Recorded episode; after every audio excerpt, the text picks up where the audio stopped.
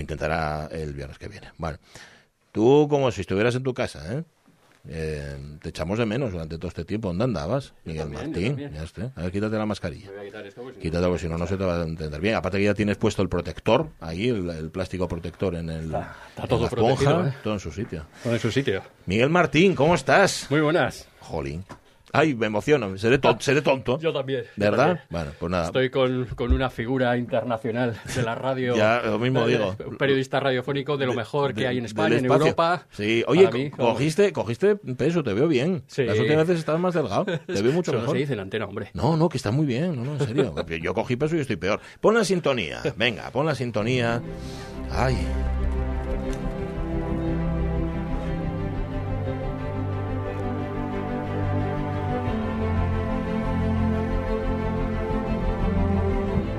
Ni te acordabas de la sintonía. ¿No?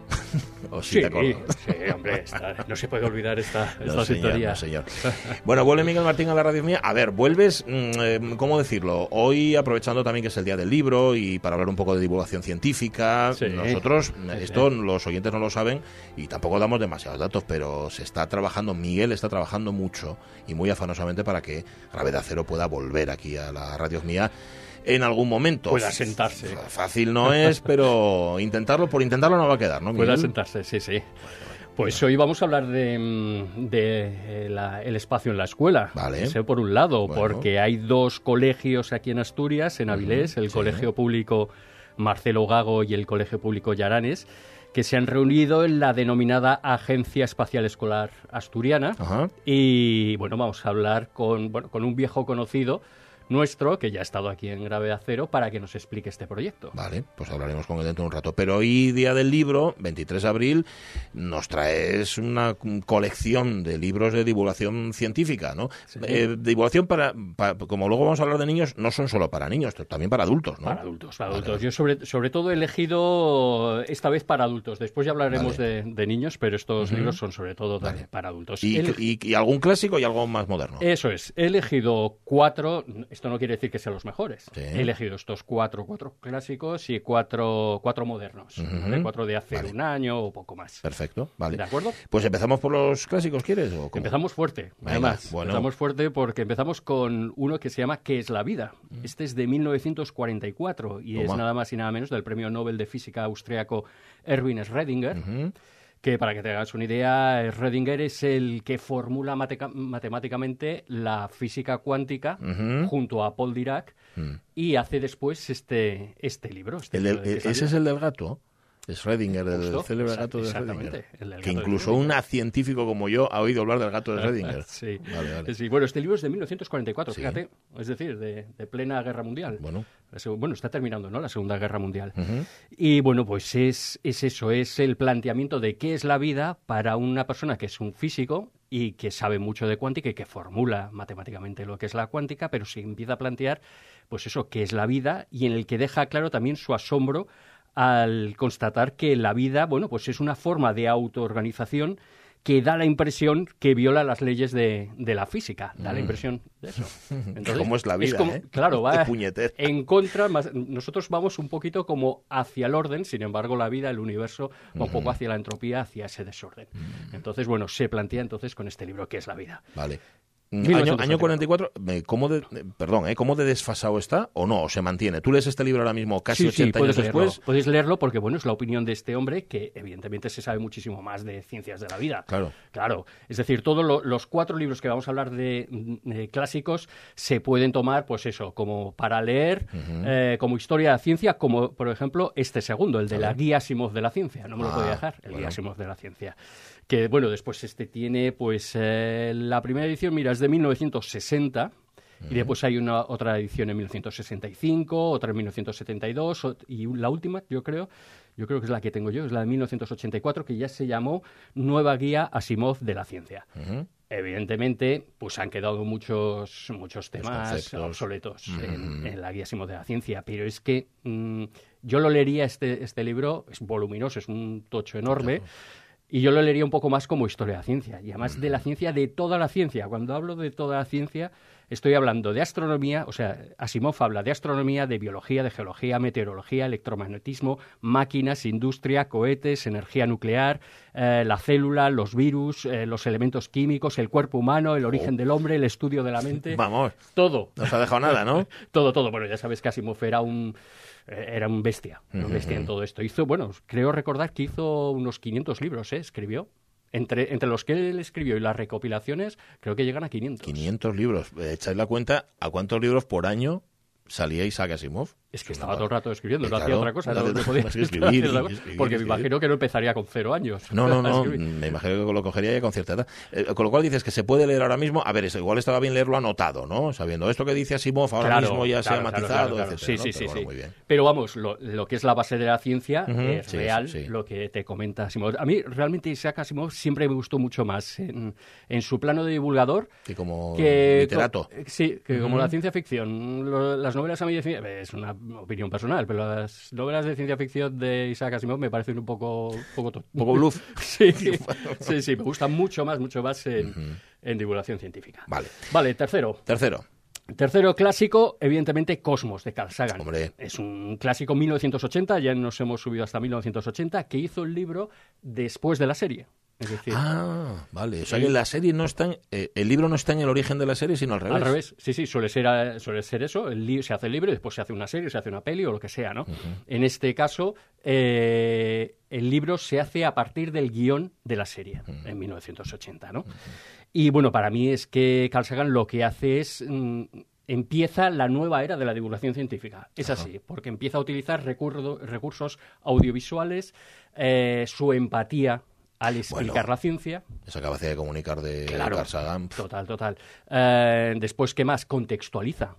Contextualiza lo que es el, eh, la ciencia, es decir, le, da un contexto histórico, le da un contexto filosófico, pues eso, habla de la biblioteca de Alejandría, eh, cómo se fundó la biblioteca de Alejandría, lo que perdimos con la quema de la biblioteca, ¿no? Bueno, todo eso, ¿no? Aparte, esos 13 capítulos, tanto 13 capítulos de la serie como 13 capítulos de los libros, yo para mí sería una cosa que tendrían que, leer en, o ver, por lo menos, en primaria o en secundaria.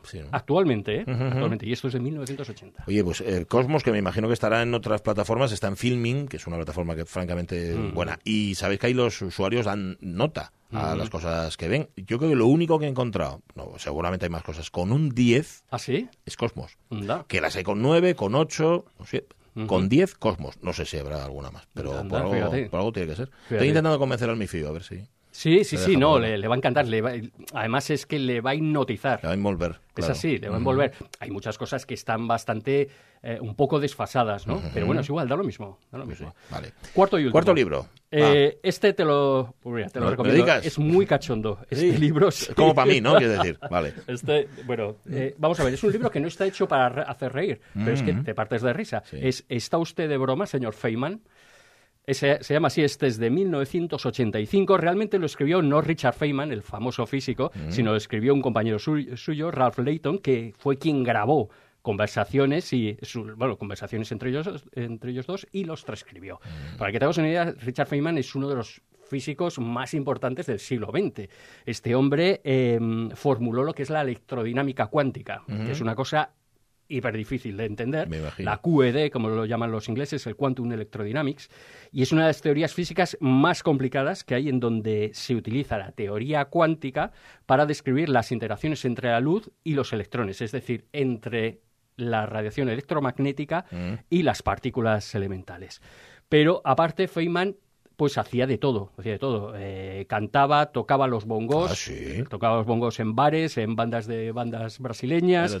Eh, le encargaron pintar una mujer torero desnuda, no sé a, cuento de qué. Pero lo más extraño. Le encantaba también reventar, eh, ¿cómo se llama? Cajas fuertes. Reventar me refiero a saber el código. Eso lo, conseguía en 30 minutos, 40 minutos, tenía el, récord. Qué tío. Eh, sí, eh, fue además, aparte, fue declarado deficiente mental por el ejército norteamericano. Ajá, ah, mm, vale, vale. a él no le preguntaron lo que opinaba del ejército norteamericano, ¿verdad? Porque si no hubiera dicho algo parecido. A lo mejor es que ya lo dijo en ese momento. A lo mejor. Usted deficiente mental. Usted deficiente mental. Bueno, bueno, qué, personaje. Richard Feynman es una, es una pasada. Era un, tío muy querido, o sea, mm, todo el mundo, o sea gente que, hemos ido a universidad a, carreras científicas nos hubiera gustado tener este hombre, de, profesor porque además eh, apelaba mucho a la intuición a la intuición física que tenemos los seres humanos. utilizaba mucho los, los dibujos, los diagramas de Feynman, etcétera. Bueno, utilizaba mucho gráfico y era muy, pues eso, muy apelando a lo que es nuestra intuición matemática, nuestra intuición física. Fabuloso. ¿Está usted de broma, señor Feynman? Vale. Esos son los cuatro clásicos. Ahora tienes cuatro modernos. O más cuatro modernos. Vale, venga, va. Cuatro modernos. Pues venga, vamos allá. Está mirando la hora, ¿eh? Sí. No te preocupes, que la controlo yo, tú tranquila. bien, vamos allá que si no, no nos da tiempo, que tenemos que hablar también de... No, no, no, habrás perdido tablas, ¿no? No, no, que no. Venga, los cuatro modernos, tira Cuatro modernos. Guía de un astronauta para vivir en la Tierra de Chris Hadfield. Mm. ¿Por qué he elegido este libro? Eh, cuyo subtítulo es, para que os hagáis una idea, Lo que viajar al espacio me enseñó sobre el ingenio, la determinación y cómo estar preparado para todo. Es decir, este libro realmente sirve pues para vivir, para enfrentarte eh, a a situaciones complicadas, a situaciones complejas y cómo salir de ellas. Es decir, habla que el entrenamiento que tiene un astronauta puede servir para la vida cotidiana, para uno mismo, para cualquier persona de la calle puede servir. Entonces, Guía de un astronauta para vivir en la Tierra es de lo mejor. Es cómo pensar como un astronauta nos puede servir para la vida cotidiana. Qué bueno. Fabuloso. Segundo. Segundo libro. Segundo, lo que no podemos saber que no podemos saber. Cuyo subtítulo es Exploraciones en la frontera del conocimiento. Mm. Es decir, estamos hablando, este es de, de 2018, perdón, es del matemático Marcus Dusatoy. Eh, la, edición es de 2018, el, libro en castellano, es un poquito antes en, inglés. Eh, que bueno, es un divulgador que sale también en la BBC y tal. Entonces, bueno, mm, lo que se plantea este libro es si llegaremos algún día a determinar qué es la conciencia, la conciencia, por ejemplo, desvelar por ejemplo, lo que es la naturaleza del tiempo, lo llegaremos a desvelar sí o no, o comprender lo que las paradojas, la cantidad de paradojas que, produce la mecánica cuántica con lo que es la física real, o sea, la física clásica, lo que vemos, lo que vemos eh, habitualmente. ¿no? Entonces es un libro muy bueno en ese sentido, en el sentido de que sí que establece unas fronteras para el conocimiento. Es todo, eh, es todo posible entenderlo, es todo posible comprenderlo, lo vamos a saber todo. Vale. Pues o sea que no, cierra puertas, no cierra puertas, sino que las abre y, sobre todo realista, ¿no? Dice, bueno, va a haber cosas que van a ser un poquitín más más complejas o más difíciles, pero bueno, lo vamos a intentar. Vamos a intentar Vale, contarlo. ¿Cómo es el título? Lo que no sabemos. Lo que, no podemos lo que saber. No podemos lo saber. que no podemos, podemos, saber y el subtítulo es Exploraciones en la frontera del conocimiento. Bien. Eh, tercero, eh, bueno, esto ya hablamos ya. Estamos solos en busca de otras vidas en el cosmos. De Carlos Briones, ¿te acuerdas? 18 de septiembre. Sí, señor. Bueno, lo tienes apuntado y todo. Vale. Sí, 18 de septiembre, gravedad cero el 18 de septiembre. Para quien lo quiera escuchar, ahí tenemos la conversación entre Pachi Poncela, yo y el señor Carlos Briones. Eh, y además lo hicimos el 18 de septiembre, justo al día siguiente de, sacar este libro. Ah, Así que ahí es verdad, es verdad. Sí, señor. Así que este libro para mí es de lo mejor, que es del año pasado, y es de lo mejor que se puede leer actualmente en divulgación científica, hecho por un científico español. Es un libro que empieza mm, poco a poco, eh, sencillito, pero después, bueno, tiene capítulos con enjundia, que, está de, bastante peso y es de lo mejor. Y si, bueno, pues si nuestros oyentes quieren volver a, escucharlo, el 18, el Gravedad Cero el 18 de septiembre, del viernes 18 de septiembre del año pasado, entrevistamos a Carlos Briones. Buscadlo en iVox, ahí está. y encontraremos este libro. Y finalmente... Cuarto libro pues como está muy de moda, Marte actualmente, pues he elegido Marte y el enigma de la vida de otro científico español que es Juan Ángel Juan Ángel Vaquerizo, eh, de, 2020 también. Y eh, bueno, pues hace una recopilación, es un librito pequeñito, es una, recopilación bastante básica. Es como para mí. Eso es como para mí. Si tiene pocas páginas y es así como muy... Pues mira, te las digo, más o, menos unas 120. Ah, maravilloso. Unas 120 páginas. Eh, cuesta, si no recuerdo mal, cuesta 12 euros. Bueno. Está dentro de una colección que, mira, ahora ya también la recomiendo. Es una colección del Consejo Superior de Investigaciones Científicas y de los libros de la Catarata. Es una, edición conjunta. Tiene ya 120 y tantos eh, números. Y en, este, en esta colección es donde ha salido esta de Marte y el enigma de la vida.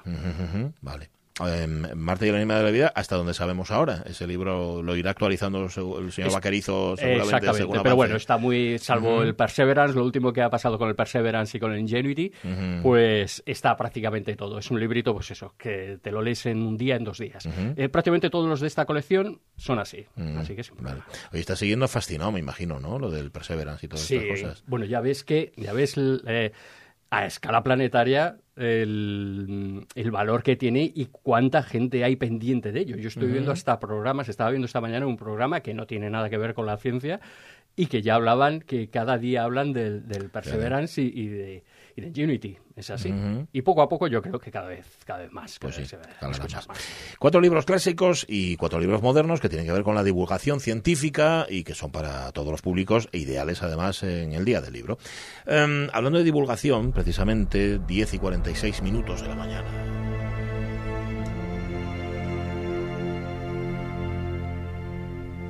Los Gravedad Cero, el único espacio del espacio. El único espacio de radio dedicado al espacio que hoy vuelve. Vuelve, mm, nos gustaría decir que para quedarse, pero desde luego sí que con honores de estreno. Y estamos encantados además de que está aquí Miguel Martín. Yo te conté de un libro que tenía cuando era pequeño, que era una especie de dime, una colección, dime cómo funciona, creo que era. Y en él aparecían, yo, a mí me fascinaba ver los cohetes los pepinos estos que mandaban en los años 60 y 70, porque era un libro además que tenía mucho tiempo al espacio y me quedaba absolutamente... Pero luego en el colegio nunca me explicaron nada que tuviera que ver con la aeronáutica y con los vuelos espaciales, nada. Me pasaba lo mismo, me pasaba lo mismo. Eso me pasaba a mí con Cosmos. Sí. Veía, era, era el domingo, es que me acuerdo perfectamente, era el domingo más o menos por la tarde después de comer. Y claro, cuando termina Cosmos te quedabas eh, eh, huérfano totalmente, porque decías, el lunes es que no me voy a encontrar con ningún profesor que me, explique así la ciencia. Si me lo hubieran explicado así. Bueno, oye, a Marcos Álvarez, que ya está al teléfono, que es uno de los promotores de la Agencia Espacial Escolar Asturiana, no sé si, lo, si promover justamente esta agencia tiene que ver con que a él en su infancia tampoco le promovieron mucho mm, eso, todo lo que tiene que ver con, con, el espacio. ¿Cómo estás, Marcos? Muy buenos días.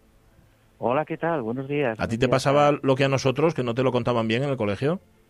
Eh, claro, por supuesto.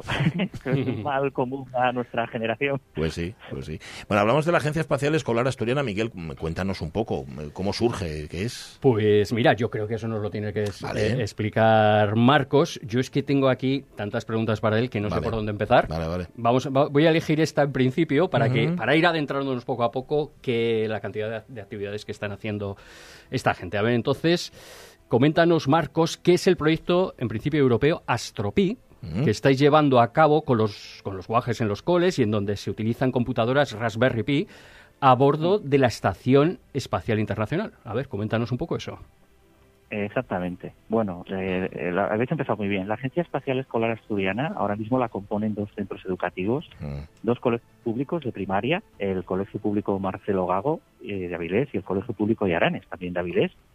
Y estos, estos dos colegios, movidos también por la dirección de los centros, eh, apostaron por un modelo educativo donde el espacio tiene que ser el motivador para el aprendizaje. No es la asignatura, pero es el contexto para el aprendizaje. Dentro de ese contexto de aprendizaje, donde hay que estudiar matemáticas, ciencias sociales, ciencias naturales, inglés y todas las materias troncales normales de un plan de estudios de primaria, si lo contextualizamos en el mundo del espacio, pues participamos en proyectos pues de ámbito internacional, como bien decía ahora Miguel, el AstroPi o AstroPi, que permite a los escolares eh, de, estos centros precisamente eh, hacer un pequeño programa, un lenguaje de programación para mm, manejar un ordenador a bordo de la Estación Espacial Internacional y que haga un experimento científico.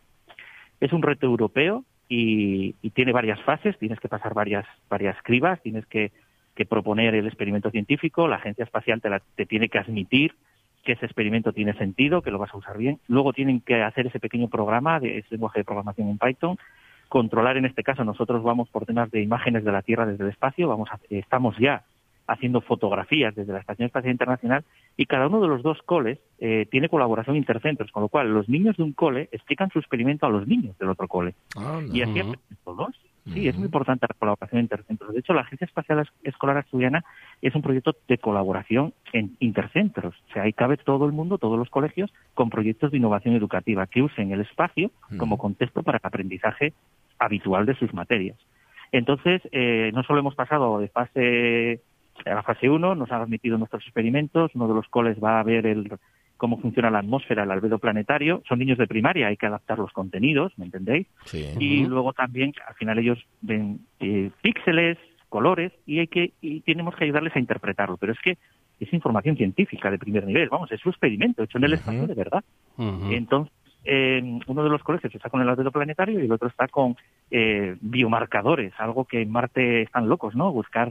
Nosotros vamos planeta Tierra como biomarcador y estamos detectando fotosíntesis, clorofila desde el espacio. Es algo que para ellos es un juego, pero aprenden mucho porque tienen que usar sus ciencias sociales, ciencias eh, matemáticas, naturales, tienen que emplear todo lo que saben, todo lo que les enseñan para poderlo aplicar. Y aquí la palabra es importante.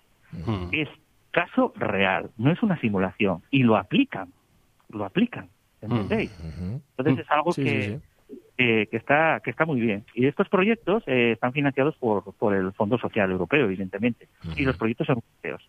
Entonces los colegios se molestan mucho en que, en que llegue a todo el mundo y que sea lo más eh, justo posible y todos los niños participen de la misma manera. Y hemos pasado de fase y no solo eso, además tenemos fase de vuelo, con lo cual hemos sido seleccionados nuestros dos, eh, cuatro equipos asturianos de 200 en toda Europa, hay 200 para toda Europa, cuatro son de la Agencia Espacial Escolar Asturiana y hemos pasado a la fase de vuelo. Van, a estar tres horas sus programas informáticos ejecutándose en la Estación Espacial Internacional, ininterrumpidamente, durante tres horas. O sea, estos dos, estos dos colegios han conseguido 12 horas de experimentos en el espacio a bordo de la estación. Chavales y chavalas de primaria, estoy alucinado. Eh, sí, sí, sí. Oye, y además, además, Marcos, es que yo estoy viendo que el pack de todo este proyecto, de llevar el espacio a la escuela, se completa con algo que, que habéis llamado Entrénate como un astronauta.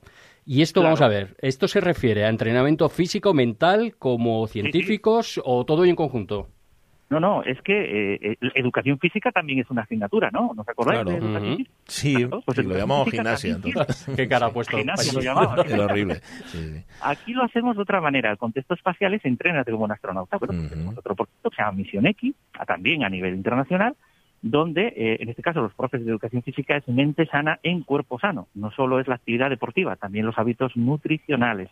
Con el contexto de entrénate como un astronauta, van consiguiendo retos y pruebas que quedan documentadas por estos profesores, lo suben luego a un portal, a una página web donde todos los profesores del resto de países de, nuestro ámbito cercano suben sus proyectos y, ven el, el, objetivo es llegar a la Luna, que todos hagan por lo menos 350 millones de kilómetros con sus actividades. Y llegan a la Luna, ¿eh? o sea, ya van, ya van por más de la mitad.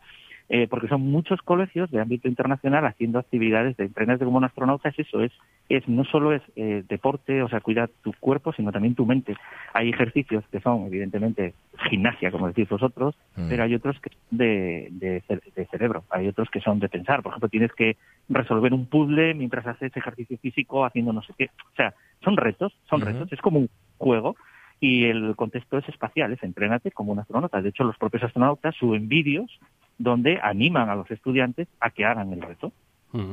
O mira, otra actividad más, la aplicación Tinkercad para diseños en 3D. Entonces, eh, a ver, eh, ¿qué diseños específicos estáis realizando con, los escolares? Claro, el diseño es importante, el dibujo. Fijaros, eh, en, matemáticas ahora decía una profesora incluso, porque además es que los profesores participan toda la comunidad educativa, ¿eh? Alumnado, profesorado y familias. Subrayo la palabra familia. Sí. Eh, participan porque son proyectos de, nacen en el seno de los colegios, pero nacen con recorrido. O sea, demuestran de alguna manera que se pueden hacer las cosas, demuestran que se pueden hacer de otra manera, valga la redundancia, ¿no? Eh, y las familias están, están enteradas de este tipo de, proyectos porque a la fin de cuentas sus, niñas, sus niños, están aprendiendo de otra manera, bajo el contexto del espacio. Pero aprenden lo mismo, ¿eh? La, tabla de multiplicar es igual para todos, ¿eh? Nadie, nadie la pero es verdad que la usan en un contexto muy interesante. Muy pues aplicado. Muy aplicado. aplicado. Sí, es, práctico. Es, es totalmente práctico. Muy importante. hay que mirar los tres pilares fundamentales. No solo, nos, no solo queremos, o el objetivo no es saber, conocer, eso está bien, pero por sí solo no sirve. Necesitamos que sepan hacer. El saber tiene que ir asociado al saber hacer. Y sobre todo, el tercero es el saber ser y estar. Que eso es importantísimo. Es lo que da, que justifica todo no vale con que sepas mucho, también tienes que saberlo hacer y además tienes que saber ser y estar. O sea, tienes que ser consecuente con lo que estás haciendo y cómo te relacionas con los demás para saber lo que estás haciendo. Y el Tinkercad es un proyecto colaborativo de diseño 3D. El está dentro del Moon Camp, del campamento lunar. Entonces también es un reto a nivel europeo.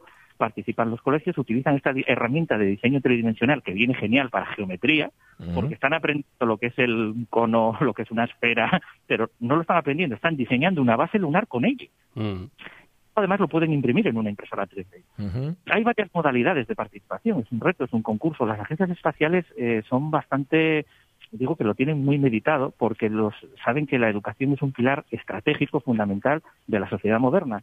Y las agencias y las agencias espaciales, me refiero a la NASA o la Agencia Espacial Europea, eh, lo tienen muy en cuenta y diseñan muchas actividades pero también formación al propio profesorado. De ahí que eh, estas actividades no solo sean para los alumnos, también son para los profesores e incluso para los padres y las madres, que tengan tiempo y dedicación, como todo. Ya sabemos que la vida adulta nos cambia a todos un poquito. Yo quiero ser alumno de primaria, de verdad, quiero volver a ser alumno de primaria. Entonces me lo he perdido. Ahora, en esta época. Sí, sí, sí, claro. sí. Mm. Lo pasarías genial. Seguro. además, y aprendería mucho. Date cuenta que los proyectos son de ámbito internacional y están viendo lo que están haciendo otros colegios de otros países en su mismo proyecto.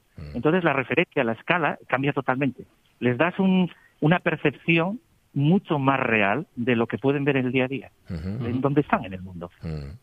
Bueno, pues si te parece, Marcos, vamos finalmente con el ciclo que habéis preparado para escolares de, charlas y videoconferencias con científicos y divulgadores científicos que se inició a, principios de este año y que terminará ahora en mayo.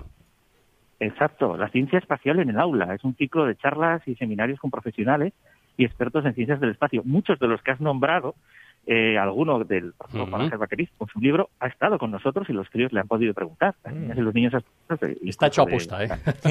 sí, sí. Incluso él, que es dirige la unidad de, hablo de pero son todos estupendos. Está Fernando Cabrerizo, Daniel Marín, Elena Montero, una charla preciosa sobre psicología espacial. Mm. Eh, mucho en la asignatura de valores, mm. muy importante.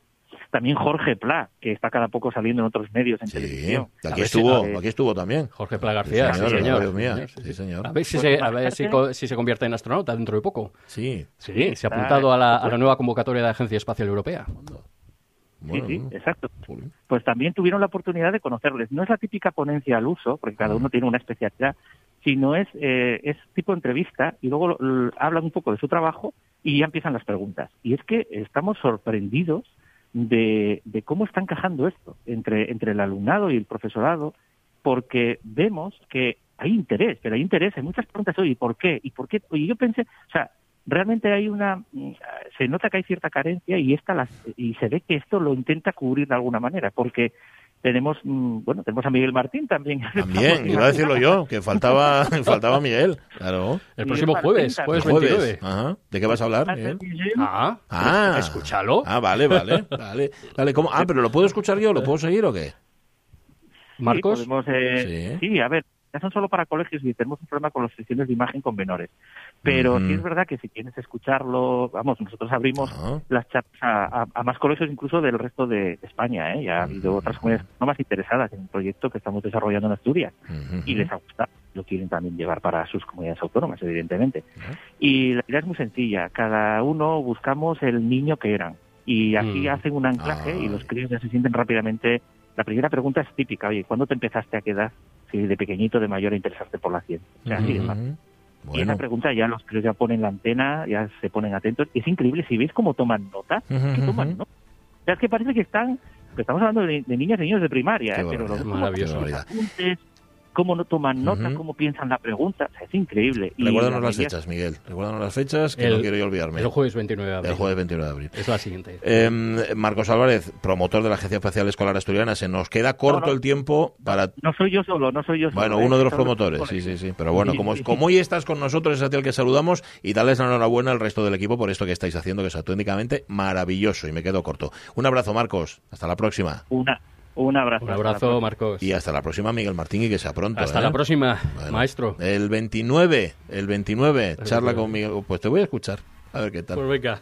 Y luego te critico. Las noticias de las 11. La mejor crítica. Vámonos, sí, ya.